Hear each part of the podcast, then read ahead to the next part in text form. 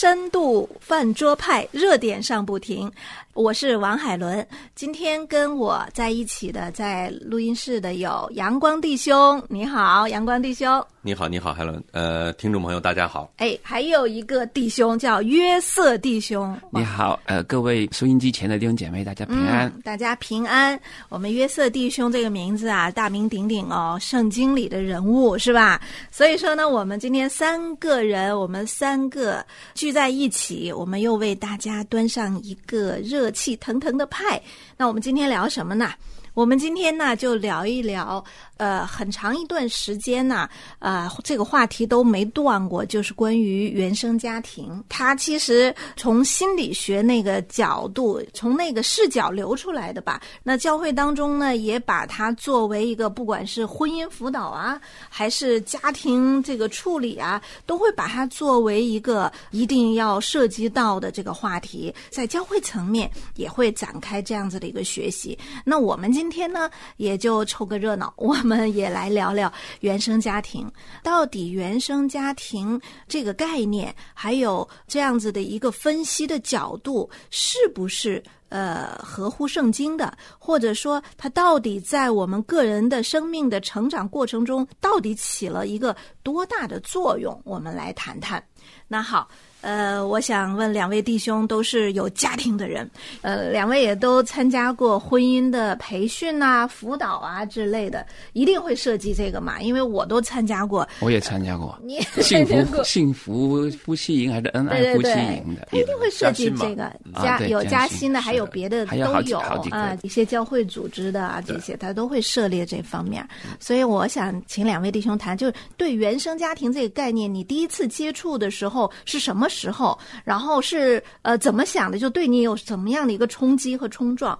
阳光弟兄，呃，我们都有家庭。其实我们不管现在有没有家庭，嗯，但是几乎每个人都有原生家庭，对吧？对 对，原原生家庭其实指的是你童年度过的那段时光，嗯，他在你的心灵中留下了什么样的一个烙印？嗯，你现在并没有发觉，他在你的性格特点中已经带了，嗯，你的生活习惯已经带了，嗯，那我。当时在做这个原生家庭分析的时候呢，我觉得一个是为自己了解自己，嗯，第二个为自己了解配偶，嗯。啊，第三，通过分析原生家庭如何经营我们现在的家庭，嗯，这个是我们当时做的这样的一个活动。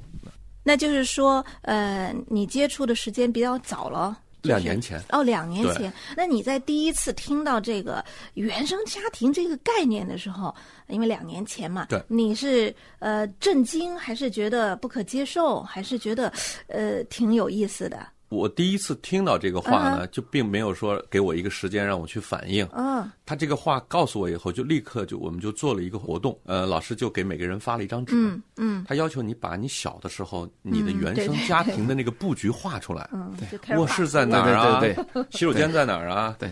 然后他主要着重的是你们画的是对家里的布局，家里的布局，对对，家里的布局。当时候在那个夫妻营就是这样子。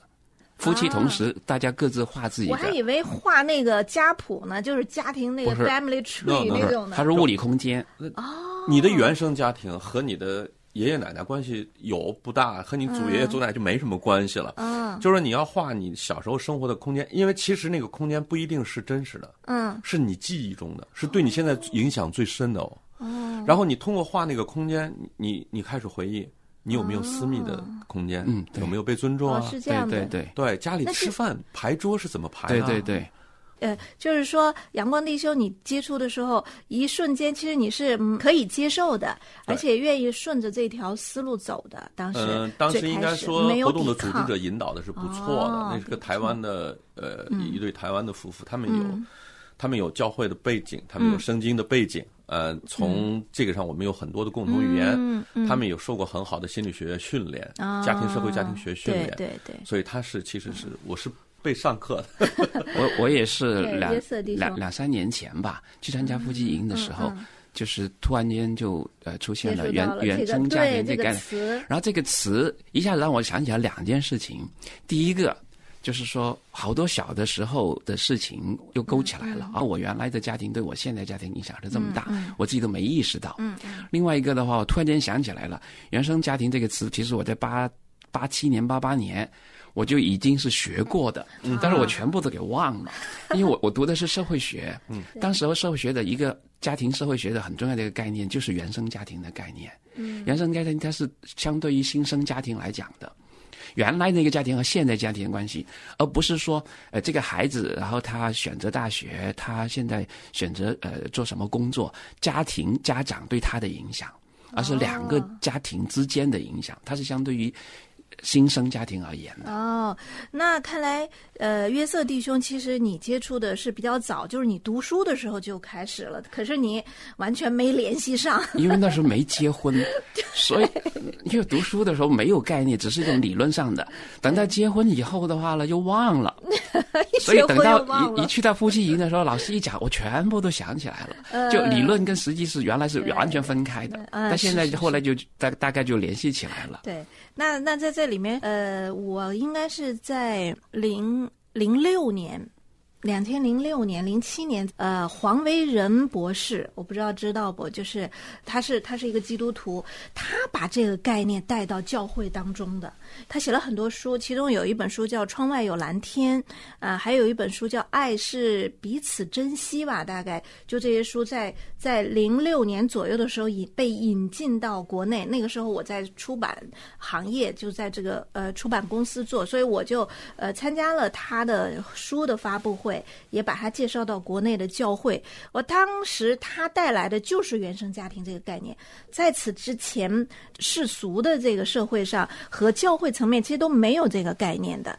然后这个概念一进来，一下哗引起哗然大波呀！那是对华人教会影响特别大，特别大嗯，很多人去听他的讲座。为什么会对教会影响特别大？他有冲击吗？我想呃，不是冲击，是因为这个太新了。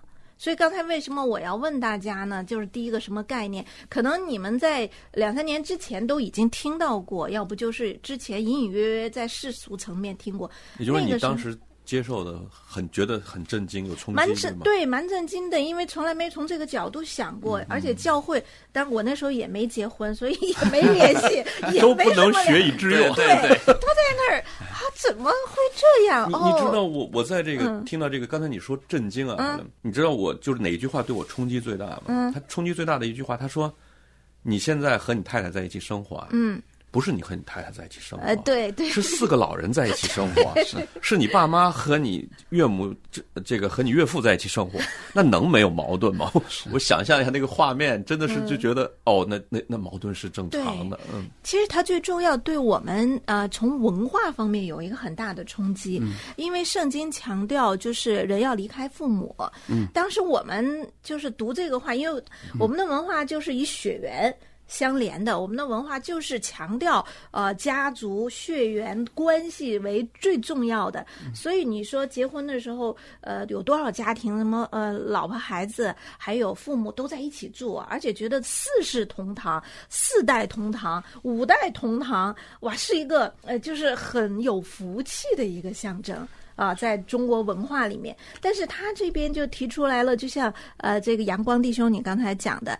我们这个是带着两个家人一起生活的，这个沉重的负担，这个对新生家庭，就像约瑟弟兄说的，其实它是一个负担，他没有在鼓励说你们嗯有福气啊，你们的这一大家人。华人家庭影响，因为西方的家庭建立呢，它本来有圣经的基础。他受呃就是呃圣经的影响比较大，所以他们家庭好多是跟圣经有关系。但是呢，我们呢很多是甚至是相反的。比方说家庭，他们这边就是说你们要离开父母，对吧？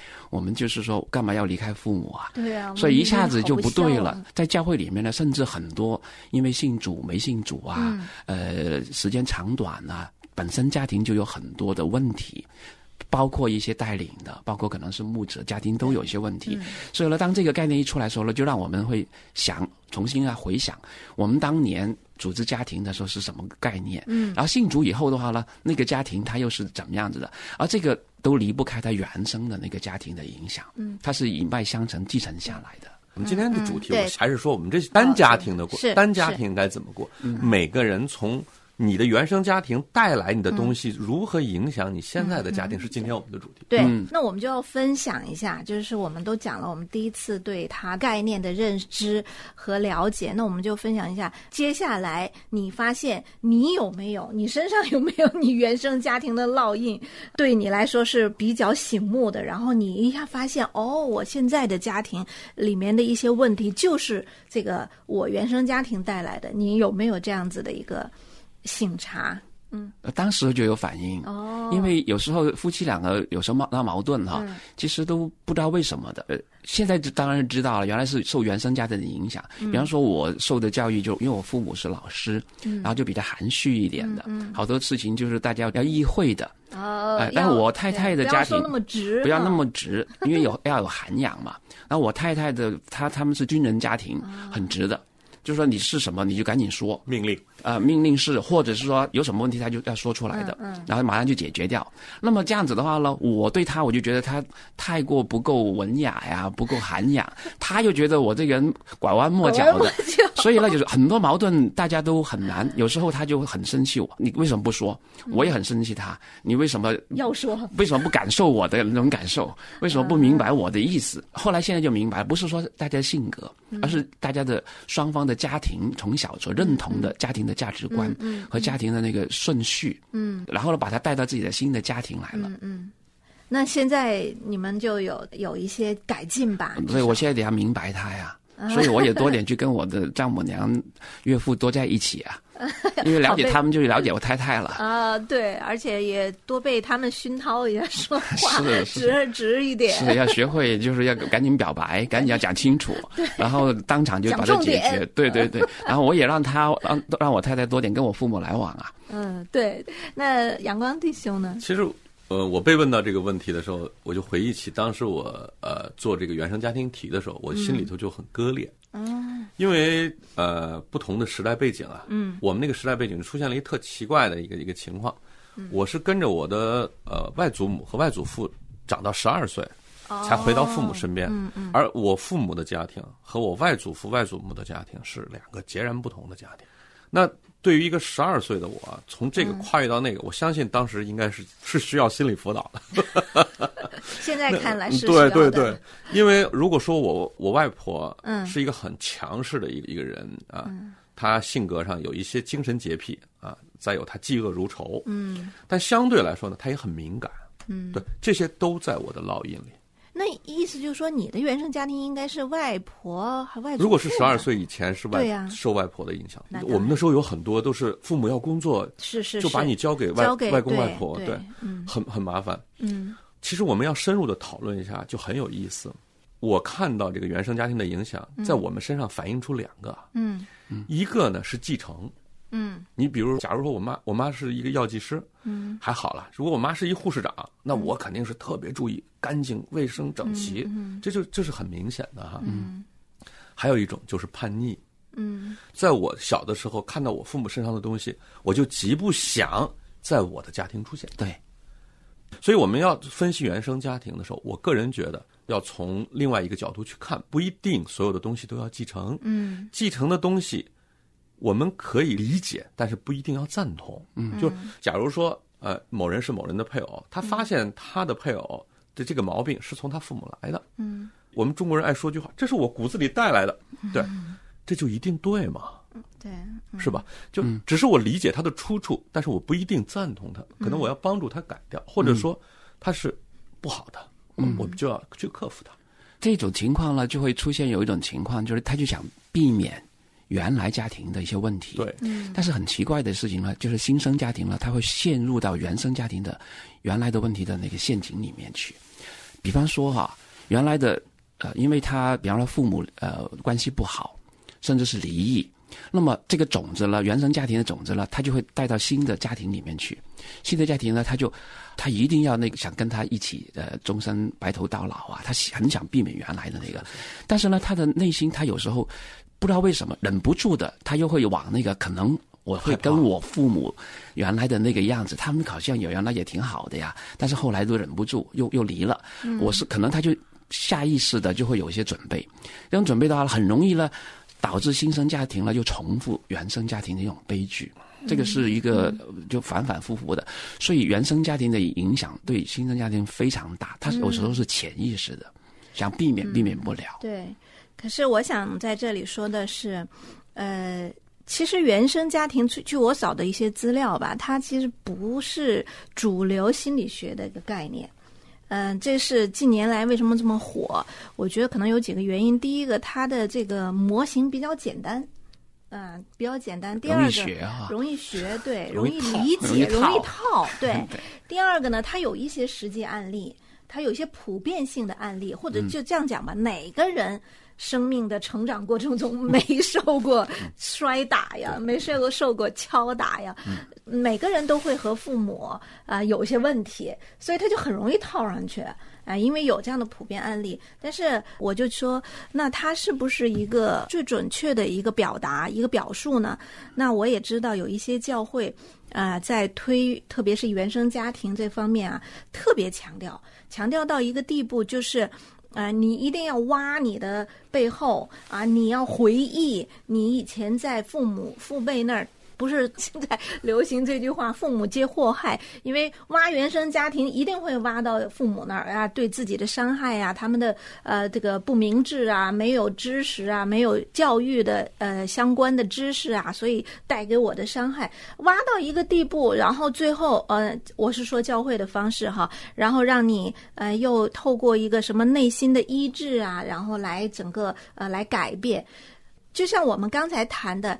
呃，特别是阳光弟兄讲的，我觉得你刚才讲一句挺对的，就是说我们是理解他，我们是去透过原生家庭，然后有一个反思，但并不是一定是这样的。为什么呢？因为我就想跟两位弟兄也聊聊，那圣经里面的原生家庭，我们看看，一定是好的家庭带出好的孩子，坏的家庭带出呃坏的孩子来吗？呃，就是有。正的也有反的，对，正的就像我的，就是约瑟，他爸就是他爸为什么要偏爱约瑟，偏爱我呢？是因为他爸就是这样子偏爱他哥，爷爷就这样偏爱对他的，他妈就偏爱呃，就是以撒，所以呢，他就把这个就偏爱也带到他自己的家庭来了。嗯，当然了，这个不是普遍现象。对，又要相反的例子呢，就比方说那个，其实相反的例子就是约瑟，其实他本人也是一个相反的。对他出生这样一个家庭。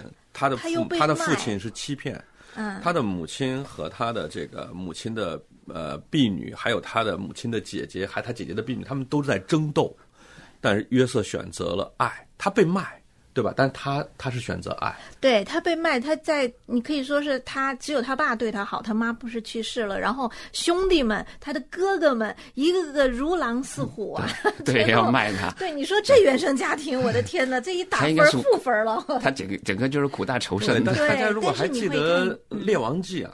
列王记在列那个以色列的家谱，或者在列这个呃犹犹太国的这个王，一个王是谁的儿子，他行耶和华眼中为正的事，那都是一代一代传承的。嗯，但他真的明显不是一代比一代好，或者一代一代是完全一样的。对，他有从恶里转善的，他也有从善善里去行恶，他都有的。对对，有好王却生了一个呃坏的不行的最坏的马拉西，对这样子的一个孩子，却也有坏的王生了一个很好的。儿子，哎，你所以说，当然我们是说原生家庭，它一定有它的一个道理，我们可以借鉴的。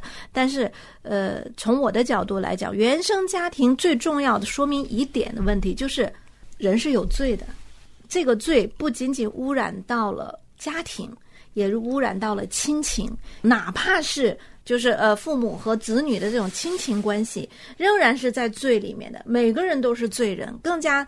表明圣经的话就是人人都是罪人啊，那种败坏是一个全方位的。是啊，我们在不明白、不理解的时候，其实呢败坏已经进入了。可是我们还以为根本没关系呢啊，根本就是呃，我是爱孩子啊，我这样对他是好啊什么的。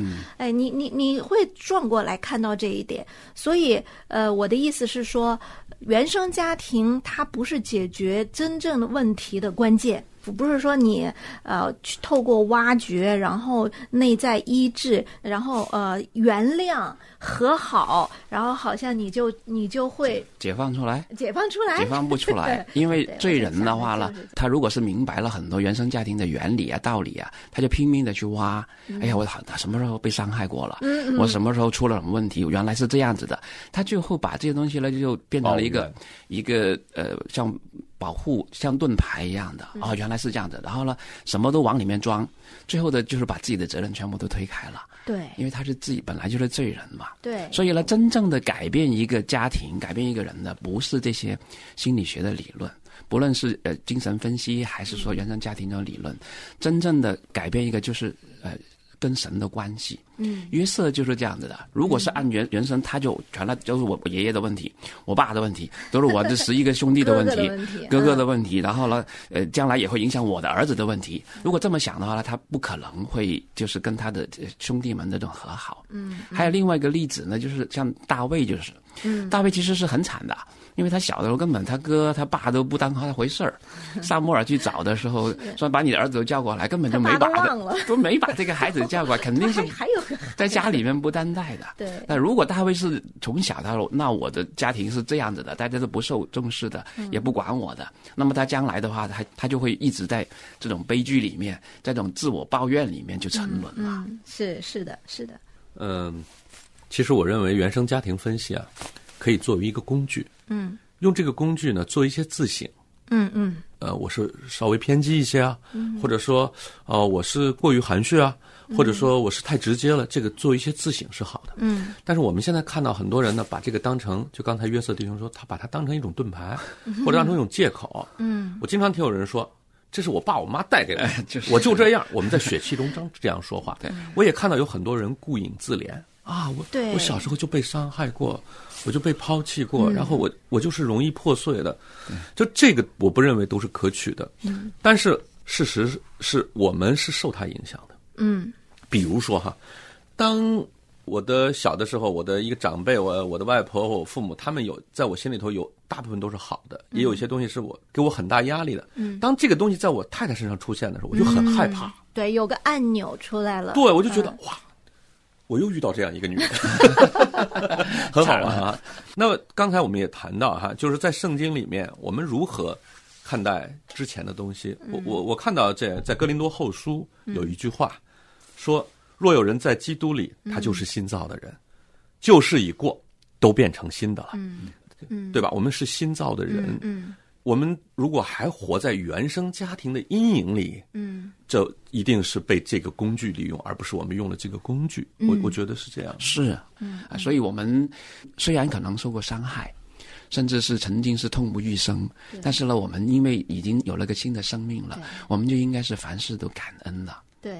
对，凡事都要祷告，求神来带领。我我做这个原生家庭培训的时候，呃，很感谢他最后有一句话，我我觉得到今天我们也是很好用的一句话。他说：“我们要记住，我们现在的家庭就是我们孩子的原生家庭。”对对，嗯，是是吧？我觉得这这是正面的引导，这是对我们比较有用的这样的，对对对，也是符合圣经的教育的，对。其实，呃，我们不是说否定原生家庭这个理论，呃，不是否定它，因为每个人的成长，他对呃家庭的概念，比如孩子，他生长在一个环境里面，呃，什么是父母夫，什么是夫妻之间的相处的关系，他没有别的地方学的，他肯定是从家庭来学的。然后最后他学到了这个，一定当他自己成为一个家庭的时候，有家庭的时候，他一定就是照猫画虎的。哎，就是说这个影响是一定存在，我们不可否认，因为这种经验呐、这种知识啊、这种理论都是在原来的家庭建立的。但是我们同时也强调到，就是因为人的罪性，我们不能去责怪呃我父母，那我们父母又去责怪谁呢？他们的父母，那他们最后最初的原生家庭就是亚当和夏娃。我想说这 个最初的原生家庭是。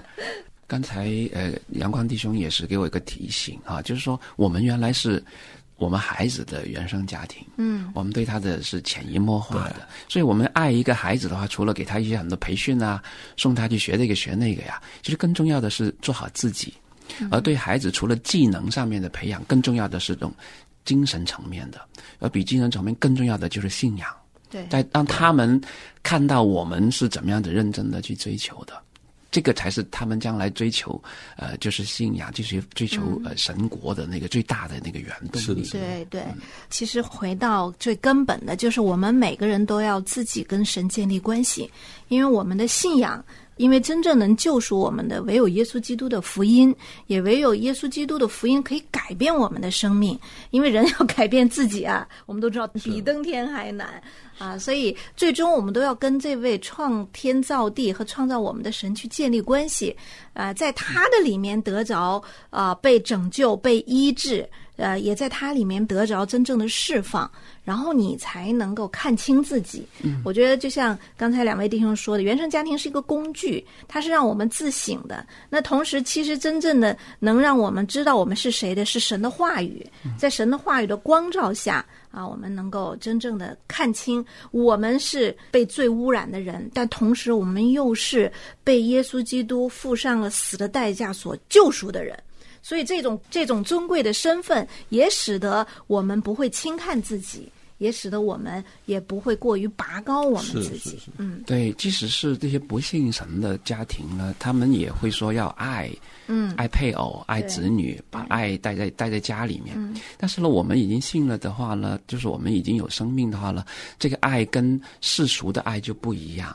我们不单只是说大家和睦相处啊，彼此包容啊，彼此帮助啊，更重要的话，因为爱的源头在神那儿，对，神最高的爱在十字架那儿，所以呢，我们要把神的爱、十字架的爱，把这个爱真的是带到家里面来，这个才是对我们现有这个家庭，呃，对我们将来的呃孩子的家庭，甚至我们会反过来，我们对自己父母、对原生家庭的这种反腐，对他们的帮助的话呢，就不单只是在物质上的一种帮助了。啊，可以。如果把神的爱也带回到我们的原生家庭，我们已经不能改变他们的状态了。但是我们可以把，就是神的生命和爱带到原生家庭去。是好。那今天啊，我们给大家带来的就是这样的一个关于原生家庭的话题。非常感谢有两位弟兄愿意亲情的把他们的经历和想法，呃，在这里啊，很真诚的跟大家分享。那我们深度饭桌派呢，还是周周见。我们期待下一次再一次分享。谢谢大家。好的，下次再见。再见。再见。诗篇三十三篇三节。应当向他唱新歌，弹得巧妙，声音洪亮。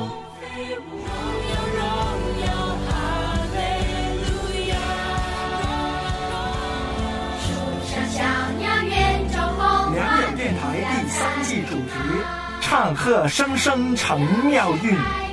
让我们借着诗歌来回应神的爱。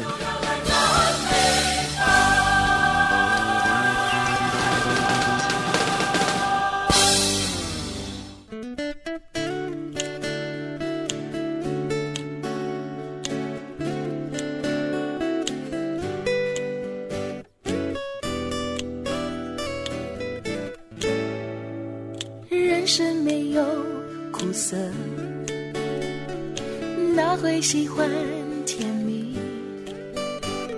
人生没有空虚，哪会爱满足？珍惜现在所有，